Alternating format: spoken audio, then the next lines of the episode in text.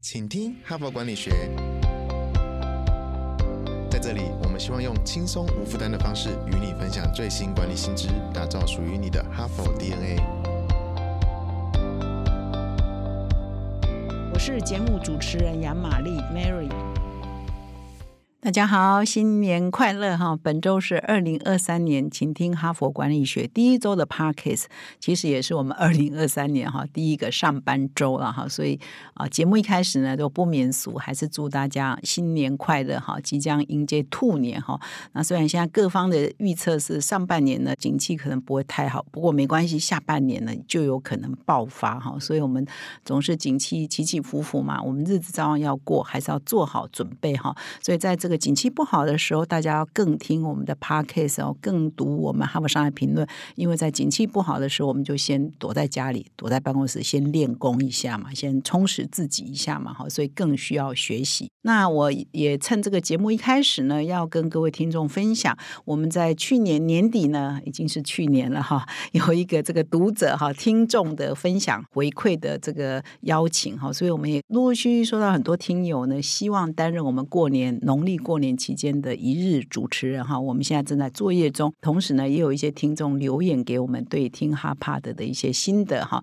所以从今天开始的节目呢，我们也会陆续呢挑选这个听众的留言呢啊来播放哈，会在片尾哈，就是这一集的片尾呢来播放。那我先预告一下，我们今天要播放的是一个金融业的数位产品的 PM 啊，刘佳英啊小姐，她给我们的留言，分享她听帕 case 的一些心得，以及她最最喜欢的集数。那分享它是为什么？所以如果你刚好是本人佳音本人，那你当然一定要听到最后。如果是各位听友呢也好奇的话，那也邀请各位呢要听到这一集的最后哈。那同时呢，我也要在这里邀请各位听友，因为我们开始收听友的意见之后，虽然我们春节特别节目是在呃十二月二十二日就截止了，但是我们觉得说啊有这样的回馈啊跟互动，其实是蛮好的，也让我们更了解听友的想法，分享你们的意见。所以我们现在也邀请各位听友，从现在开始，如果你对我们有任何问题要发问。对我们 HBR 哈佛商业评论，对我们的 Podcast，或者是对主持人，或者是对我们的团队哈，有任何想要问的任何问题，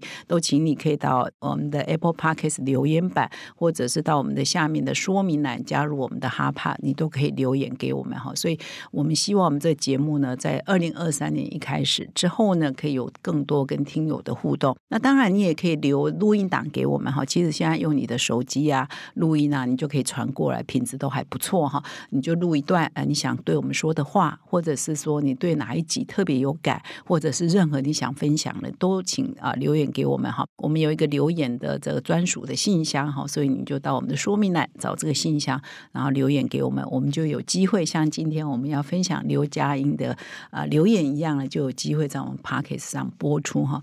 总之一开始呢，还是在做一下这个邀请。那我们本周的主题呢，是你有在听吗？哈，就刚刚我讲那么多，你有在听吗？哈，请听的艺术哈。那么说实在的，我们大学里头呢，其实很少有什么，即使是商学院的课程啊，很多课程呢，其实很少人会专门教倾听。可是你一定很有经验嘛，就是你上班之后，或者是你结婚之后，你跟你的配偶，你生小孩之后，你跟你的小孩，所以你上班呢是跟你的部属啊，跟你的长官啊，跟你的跨部门的同才啊，你要怎么沟通哦？所以沟通呢是很重要，而沟通的前提是你要先听懂别人在说什么嘛。你如果都听不懂别人在说什么，或听错意义，或者是没有听到哈，或者是解读错误哈，听错的讯息哈，那都会产生蛮大的一些呃成本哈，你要付出蛮大的代价哈。所以倾听呢，的确是一个蛮重要的课程。所以哈佛商业评论上有蛮多有关于倾听的文章哈。所以我们这一周呢，新年一开始呢，就选了这一系列的主题，就你有在听吗？倾听的艺术哈。那昨天跟前天呢，我分享的是啊，买一个重量级的文章，也是一个安进哈，就是全世界最大的生技产业安进制药的这个前董事长兼执行长，他在分享他在安进哈不同的阶段，他学到如何修正哈，或者是改进他倾听的艺术，然后让他的经营管理可以更成功。那今天呢，我再来分享一篇文章。那这一篇文章的标题原文是 What's your listening style？也就是你的倾听风格是什么哈？那我们在中文我们在翻译的时候把它翻译成辨识倾听风格哈。那这一篇文章啊比较特别，它并不是哈佛商学院的教授啊，或者是其他知名大学的气管教授所写的，主要都是医生哈。有很多问诊经验，有很多临床经验的医生哈，有三位医生啊所共同合写的哈。那蛮有趣的是，我们平常在跟朋友啊、跟同事啊、跟家人啊沟通，我们就是你说啊，我听啊，然后大家对话。可是我们从来很少去想说，哦，倾听也有不同的任务，也有不同的目标，也有不同的风格啊。所以我从这一篇文章也得到很多的心得，就是说，哇，他把倾听哦，刚刚不是说 What's your listening style？你的倾听风格是什么？他把倾听哦分成四种风格。所以我接下来呢就会分享这四种风格是什么。那那么，在真正的进入这四种风格之前呢，这篇文章一开头呢，就提到一些我们沟通的一些盲点啊，或者是我们常犯的一些错误哈。所以他举了三种哈常见的沟通的对话哈。第一种呢是员工跟主管的对话哈。那他举的例子是说，哎，某一个员工呢就跟他主管说。我很担心要在董事会的会议上做简报哈，董事会有时候会邀请员工去做简报嘛哈，所以这个人是被指派去的，那他的直接主管就跟他说。啊，不用担心啊，你一定会表现的很好的。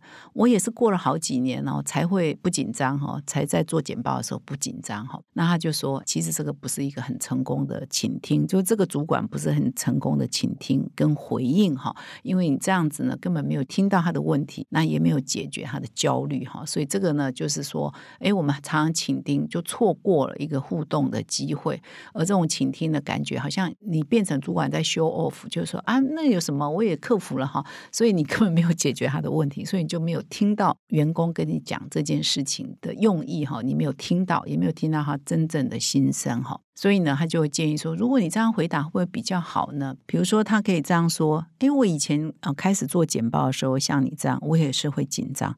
那你现在是在担心什么？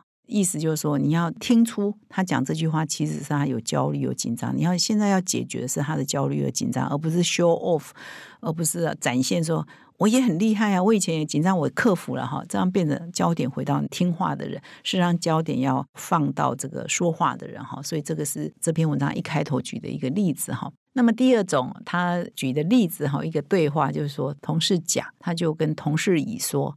哎呀，我真的好需要休个假。那这同事乙就告诉他说：“哦，那你应该去拿一个山上的度假村度假？因为我刚从那里度假回来，然后我这几年来哈，这是我休过最好的一个假，所以我把资料传给你哈。”这感觉呢，又跟刚刚那种主管跟员工对话一样哦，就是说，其实他是可能要跟你表达说他好累哦，他想要休个假。结果你呢，听的人呢，只是告诉他说：“哦，我刚去那里度假回来，那里很不错，你可以去那里。”哈，事实上，同事甲可能要告诉你的，不是要问你哪里度假好，而是只是要表达说：“哦，他现在工作很累，很想休个假。”哈，所以。如果你有听到他的讯息的话，你若改成这样问说：“的确，秋夏是很好哦，我刚从一个山上度假回来，然后我又充满了活力。不过你是怎么了？你为什么觉得现在想休假？呃，要谈谈嘛，哈。所以呢，你就是要听到他的讯息，可能是他在求救，他需要休个假，他最近很累啊，等等。所以呢，你一定要听到啊，别人在讲什么。所以这前面这两个个案都有一个共同的。问题就是说，我们在跟别人对话的时候，其实对象是我们要听，好，所以对象焦点应该是在说话那个人。但是呢，常常我们都太自我了，就是我执很强，所以呢，不管听到什么都会想到自己，然后不管听到对方是什么问题，都会想到我自己怎样啊，我自己怎样啊，要在对方的面前表现我自己多厉害啊，我自己多强。我最近才去哪里度个假，都是我我我。那这样呢，你没有把焦点放在对方的身上，那你就不是一个很好的倾听者哈。这里呢，举的第三个例子也是一样，是一个病人跟一个医师 哈的对话。我觉得这种对话太经典了，我们一天到晚都碰到哈。比如说病人就会说啊，我很怕这个疗程啊，比如你开始要一个手术啊，或者是什么化疗等等哈。那医生通常就会说，这有什么了不起？我已经做几百次了哈，啊，并发症很低哈。那医生通常会这样回答。那这个呢，也不是很有同理心的对话哈。所以呢，他这边就会建议说，医生呢，还是要问一下病人说，这种手术。很普遍啦。我像我个人都做几百次了哈，一二十年来已经做几百次了，并发症是很低的哈。啊，不过你在怕什么哈？可能要问一下病人，还是一样，就是这三个个案呢，啊，显示的都是说，当我们在跟别人倾听别人说话的时候，你应该把焦点放在他的身上，而不是放在自己的身上，或者是用一种没有同理心的方式在回答。这样的最大的问题是我们一般的沟通是他在说啊，你在听，是要达到互互动的效果。但是当他在说，你没有认真听，而老是把焦点放在自己身上，那你就失去了那个互动的效果，也就失去了那沟通的意义哈。所以这就是为什么我们觉得聆听呢是沟通的开始。你要先听懂对方想要讲什么，对方的讯号是什么，对方的。潜台词是什么？你才有办法回应的好，然后才有办法沟通的好。所以，倾听一定是沟通的第一课哈。所以我们就啊，先有这样的认知。那么这篇文章比较不一样哈，不是教授们写的，是三位哦临床医师写的哈。那蛮有趣的。我刚刚一开头有破题嘛，就说他把倾听呢分种四种类型哈。那诶，我从来没有想过说，诶，我是哪一种类型的倾听者？不是每天就听人家说话吗？很自然。嘛，我们出生就开始在听哈。同时，他还想说，事实上，我们四种风格，如果我们要做一个很好的聆听者的话，事实上，我们要在这四种不同的风格间切换。你跟不同的人、跟不同的目的、跟不同的任务、不同的时空下，你的倾听风格，事实上是可以的，也是应该做一些调整的哈。那是哪四种倾听的风格呢？哈，第一种叫分析型的倾听者哈，也就是说，他听别人说。他是为了从别人的说话当中找到问题，分析现况，分析情况，而从中立的出发点来分析问题哈。所以我们常常听啊，尤其我们有时候听。同事跨部门哈，不同部门来报告他们从他们的触角所接受到一些讯息哈，很多的讯息。那我们要怎么分析哈？所以我们那时候倾听的目的呢，是为了分析啊，分析现况哈。那么第二种类型呢，叫关联型的倾听者哈，也就是说，我来听别人说话呢，是为了建立跟他的关系。哦，所以我这个时候重视的是情绪啊，这个说话人的情绪，他比较常可能发生在比较亲密的关系或亲子关系哈，家庭里头。但是你跟同事如果说是要建立某种情谊的话，哦，革命感情的话，这个可能也蛮关键。要关联型的倾听者，不是什么都是中立啊，不是什么都是任务，不是什么都是硬邦邦的哈。所以有时候是情绪的连接，有时候听啊是为了情绪的连接，这是第二种倾听。听者哈，那么第三种是批判型的倾听者哈，这是为了要断是非哈，要从对方的谈话内容中找到这个他说的是真的还是假的，是真的是这样吗？可靠性如何啊？啊，根据性如何啊？像我们是这新闻媒体，我常常在问啊，访问啊，有时候受访者。他的话中是不是真实性啊？哈，都，所以我们常常在采访的时候，可能是属于那种批判型的哈，就是他讲的是真是假啊？真的是这个样子吗？他背后是不是有一些逻辑不通的地方哈？所以这是属于批判型的倾听者哈。那么第四种叫任务型的倾听者哈，就是说他会塑造对话。那最后呢，是像传达一个讯息给对方哈，希望他接受我们的讯息，希望他接受我们的意见哈。所以这个常常主管对部署可能会采取这一型哦，就任务型哈。讲完之后，我希望他答应我的想法哈。所以是刻意的塑造对话，然后来传递讯息哈，而且是要很重视效率哈。所以高效率的传递重要的讯息，这是任务型倾听者的类型哈。所以一共有四种倾听的情境哈。那有可能我们习惯平常都是属于比较偏哪一型哈？我们比较啊少重视可能其中的一两型哈。我们比较偏任务型，像我觉得我可能比较偏任务型跟批判型哈，因为我的工作的关系或角色的关系，我可能关联型呢可能就不是这一种，因为急着要做判断，急着要了解一些事情，可能关联型的我们就不强哈。所以呢，我可能各位听众可以从这四种呢去分析一下你是哪一型哈。那么了解你是哪一型之后呢？这篇文章还有提供五种建议哈，可以改善我们的倾听能力啊哈。第一呢，当然要了解说我们大概平常比较倾向于哪一型哈，所以就要提醒我们，哎，比如说你面对小孩的时候。像我个人呢，哈，我面对小孩的时候，面对比较亲密关系的时候，你可能就不要用批判型，也不要用任务型，哈，可能要用连结型，你要跟他建立关系嘛，哈。这边举了一个例子是说啊，一个企业主管还面对他家的小孩，哈，那因为企业主管呢，通常在公司里头就是啊，用任务型啊，跟批判型在跟同事对话嘛，哈，所以当他小孩有一天跟他说，我今天不想上学，哈，因为我在学校里没有朋友，所以呢，这个时候家长呢，马上用批判型的哈，任务型的就告诉他说。啊，不会啊，你当然有朋友啊，没事的，没事的哈。然后就是你到学校去呢，呃，你就在下课前呢，跟三个新来的朋友打招呼哈。那这个呢，就是蛮失败的沟通哦，因为你根本没有在听他释放出来的讯息嘛，就是他在学校没有朋友嘛，他不想去上学嘛，结果你马上给他任务哈，马上给他指导哦，他会觉得懒得跟你讲，反正你不懂了哈，他跟你讲也是等于白讲，因为你你无法理解他的焦虑跟困难嘛哈，所以这就是比较失败型的家长跟子女的沟通，这个时候你就听他说，那你。为什么会没有朋友呢？哈，你要追问嘛。为什么你会感觉你没有朋友呢？甚至你可以说，哎，不是上个礼拜才去参加谁家的 party 吗？是参加 party 之后有问题吗？party 之后发生什么事吗？哈，你可能要用情绪连接的角度去。了解他的焦虑在哪里？为什么他现在有这样的情绪反应？这才是比较好的倾听者哈。所以就是情况不同，这位主管平常在办公室都是批判型的哈，都是任务型的，就赶快下个指示，你可以这样做。那对小孩就行不通啊，就他就不买单呐哈。所以不同的情境呢，要用不同的沟通方式，这也是改善沟通的第二招。第一招是先了解自己偏向哪一型，所以要提醒自己，不是只有那一型可以用，不同的时候要用不同型。第二招就是连到说，你了解你是哪一型，那你就要提醒自己，在不同的时候用不同的沟通的方式，哈，是有效的哈。那这个时候你就要用一些练习了哈。就你可能倾向于哪一型嘛，另外一型你就不熟悉，那你就多练习，多培养这一方面的能力。用问的哈，通常可以达到比较好的效果。那么第三个改善沟通的方式呢，就是说你要留意谁才是焦点。然后，其实我刚刚一开头有提到，我们常常会不自觉的哈。看似我们在听别人说话，其实呢，我们的回答当中，我们的追问当中，都在 show off 我们自己哈。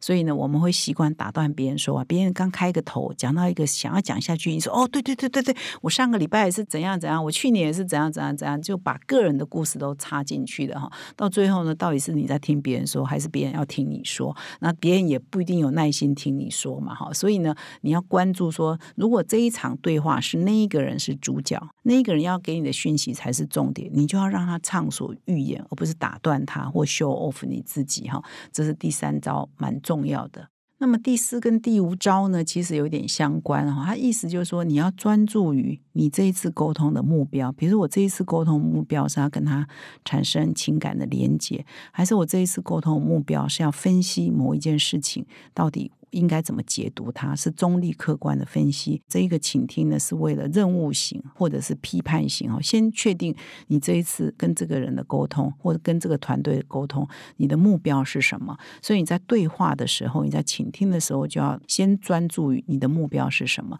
然后回答的时候，或者是问的时候，其实都要想一下。啊，因为你问呢，就是在引导你的对答，引导对方怎么说嘛，哈，那你怎么听嘛，哈，那所以你在问的时候，其实常常要思考一下，想一下，我这样问有没有达到我的目标？所以你要确定你的目标，然后每做一个呃回应之前或问之前呢，啊，你可以想一想，说我这样问。啊，我这样回应有没有达到我的那个目标哈？所以呢，这两个是相关的哈。所以我们在啊倾听的时候呢，其实都要注意到这些事情。这样看起来好像很难哈。我们在听人说话，还要再去想这些有的没有的，还要在这边心里小剧场一大堆哦。但是呢，我们要改善我们的这个沟通呢，专家的建议就是这样哈。你要了解你的目的是什么，然后注意一下你每一个回应有没有办法达到你的目的哈。所以呢，这边举的例子还是跟那一对亲子一样啊，就是孩子说：“哎，我今天不想上学，学校里没朋友。”家长呢就不要急着说：“我要给他任务啊，我要给他批判，你这样不行。”等等，你要先想一下，我这一次跟他沟通呢，就希望他今天可以好好去上学，可以达到这个目标，让他不再害怕上学。所以你要问他什么问题，他会达到你希望的目标。所以他这边举的例子说：“哇，那你这样真的很不好受。”那想谈谈吗？到底学校发生什么事情？哈，就要引导他说出来哈。那这个让他感觉说你了解，不去上课也没关系哦。我那个没有朋友，我们要先解决这个问题。今天不去上课没关系哦，你不要让他觉得你既然不去上课，这太严重了，怎么可以不去上课？然后你如果给他这个压力，他可能以后真的不喜欢继续上课哈。所以我们要搞清楚我们这一趟沟通的目的啊，然后每一个回应哈，要盘算一下哈，你的回应可不可以达到你希望的效果哈？所以这个要演练了哈。这三位这个医师专家的提供的建议是这个样子。那以上呢是今天的分享哈，就四种沟通的倾听的类型，五招哈可以改善我们倾听的效果哈。所以希望你这四个类型五招呢，你都学会了哈。那么接下来呢，我们要来进一段这个我们的听友呢给我们的留言哈，他是来自金融业数位产品 PM 刘佳音哈，那他来分享他听我们 Podcast 的一些心得，谢谢大家。大家好，我是 Podcast 的听众佳音。那首先我先分享自己目前最喜欢的一集是第四十四集，它的标题是给自己多一点温柔，消除你的负面情绪，克服拖延。那我发现自己在职场上有时候会针对一些特定的任务产生拖延的情况，所以一直很想要解决拖延的问题，来让自己的工作可以更有效率。那在这一集里节目里面呢，Mary 有分享到，拖延常常是因为负面的情绪导致的，所以在遇到拖延的情况的时候，要去回头去分析原因。所以我就发现说。自己在处理一些比较事务性质的工作项目，可能会有拖延的情况。那我觉得这一集分享的内容非常的实用，有解决到我自己长久以来的问题，所以这是我自己目前最喜欢的一集。